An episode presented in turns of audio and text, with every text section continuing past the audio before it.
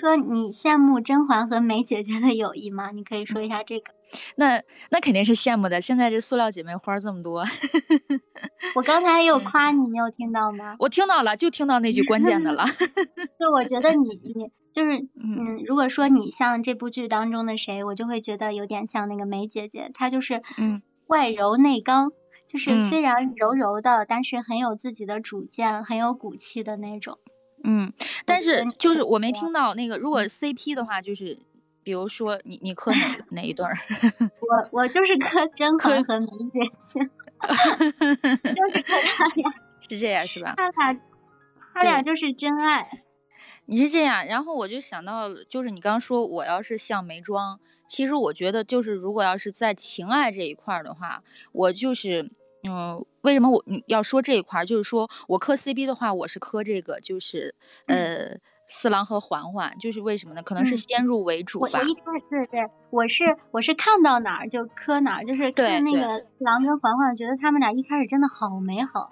对，就是虽然有一个人是带着那种目的，觉得另一个人长得像初恋，但是像纯元，嗯，好甜好美好。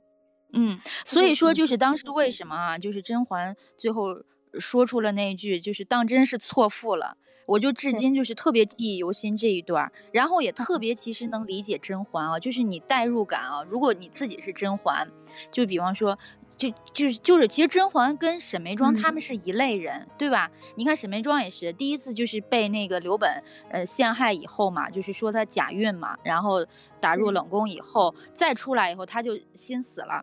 就本来他其实，你说他对他对雍那个雍正有有感情吗？他他其实就是觉得说，哎，嗯，那你既然进到宫来了，那肯定还是首先要活下去嘛，对吧？嗯。然后，呃，哎，觉得说有一个这种，就虽然是皇上，但是确实也把他当爱人了啊。所以说，他跟嬛嬛是一类人，就是都在受到一个打击后，就是。都是这种心怀美好情爱的这样子的一个少女，都是非常向往爱情的，愿对对对，所以说一旦就是这种，然后最后都是心灰意冷。你看他被这个陷害以后，然后再出来以后，就是绷着那股劲儿嘛，可能然后最后你看四郎有时候还会跟嬛嬛说。去劝劝他，对不对？好像就是别让他那么治。他最后他为什么就是突然之间又又转变过来？只不过就是为了保他跟温世初的那个孩子嘛，对吧？啊，然后他就觉得好像，然后或者就是等着甄嬛再回宫，就是起码就是说是还得先保住一个命了的这种的。然后甄嬛也是啊，开始其实就是。对四郎来说的话，其实那种初见，对吧？那个逆风如解意，容易莫摧残啊。所以我刚才就是说，皇上其实早就已经爱上甄嬛了，然后他自己不肯承认。对，就是他，他觉得你们都是替代品，你们只是长得像，就是这种感觉。对，但其实他已经爱上他了。所以说他俩为什么能就是，嗯，嬛嬛和这个眉庄为什么能走在一块儿？就是其实你看放到现实来中的话，你朋友首先其实就是三观要合，尤其第一个其实就是这种价值观。他们就是一个圈子里的，他们就是一类人。对，就是你放到现实上，很多人。对对，就是你要是说，首先你对一个事儿就是看法也要一致，对吧？呃，一个是情侣，一个就是呃，对，一个就是伴侣，一个就是朋友。为什么能能能在一块儿呢？就是因为这个志趣相投，然后这个这种呃这种情意相投，然后这这是长久。对，物以物以类聚，人以群分。嗯。所以像安陵容那样的，他可能就是其实是不太合适的朋友，他太敏感了。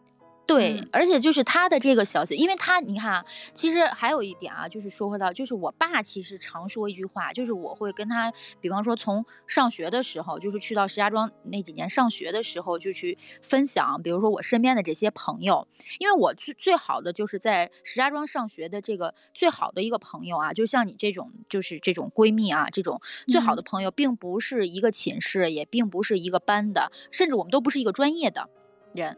但是为什么我们能能走到就是到现在就是还联系？他是邢台的嘛啊，然后我是张家口这边，然后我们也不见面，就像咱俩这种的，咱俩好像都是异地恋。对对，咱俩好像之前还还还就是之前看过演唱会，咱们还见过。就是我跟他，就是错过。有的时候他自己开服装店，有时候在北京进货，然后我要去到北京的时候，突然之间来来这么一下子，哎，然后。对对，就经常就错过，就基本上也有十几年没有见过了。但是为什么我们就是彼此还能保持一个这种非常熟络、非常就是有爱的这样子？你看他前一阵还给我发信息，他说他说又忘记了我这个生日是阴历的一月二十一还是腊月的一月二十一，然后在腊月的一月二十一给我发了一个，我说过了，我说不过也也也就是谢谢你记得啊，因为他是那个一月二十九号嘛，然后我是二十一号，所以说差几天，但是他就会会会这样给你发，就是我我在跟我爸去分。想啊，就是说回到这种朋友这种关系什么的。然后我爸其实说了一句话，说你看，其实就是在处对象的时候讲究这个门当户对，对吧？其实，在处朋友的时候，其实也是对，尤其是就是看你从小的这种家庭氛围啊，然后这种家庭教育啊，然后就是慢慢的你这种性格养成啊，就是其实是走到一块儿。所以说，为什么安陵容就是？看似就是一直其实融入不到，他还不如就是说那个纯纯贵人，他还不如纯儿就是融入的那什么，因为你看，其实沈眉庄也好，甄嬛也好，纯贵人也好，对吧？包括这个那个那个呃那个夏常在，对吧？其实那个家世都是会比安陵容的家世要好的，对吧？这样他们反倒在相处过程中没有想那么多，对对对，安陵容就是想的好多，就是一不小心就会得罪他。嗯嗯嗯嗯，对，不小心就生气了，不高兴了，要记仇了。对他其实吧，用在这个，我还记得甄嬛，嗯，你记不记得甄嬛在这个可能是进这个上上香，在寺庙上香的时候，完出来不是碰到了这个温实初了嘛，对吧？然后呃，甄嬛其实对温实初说了一句啊，呃，什么没有温大人，什么如果在宫中庇护，什么嬛儿如履薄冰。其实这个对如履薄冰这四个字放在安陵容。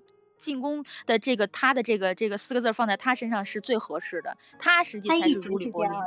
对，然后这种夹缝中求生存，然后一直小心翼翼的如履薄冰的在在这样子，反倒是你这种心思就是一直就没有用在这种，嗯，他放大了自己的痛苦，我觉得。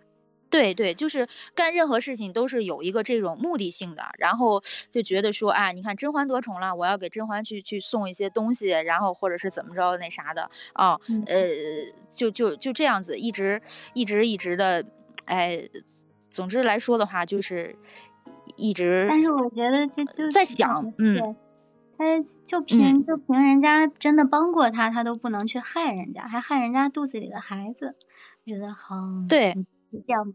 是非常不对的，对，嗯。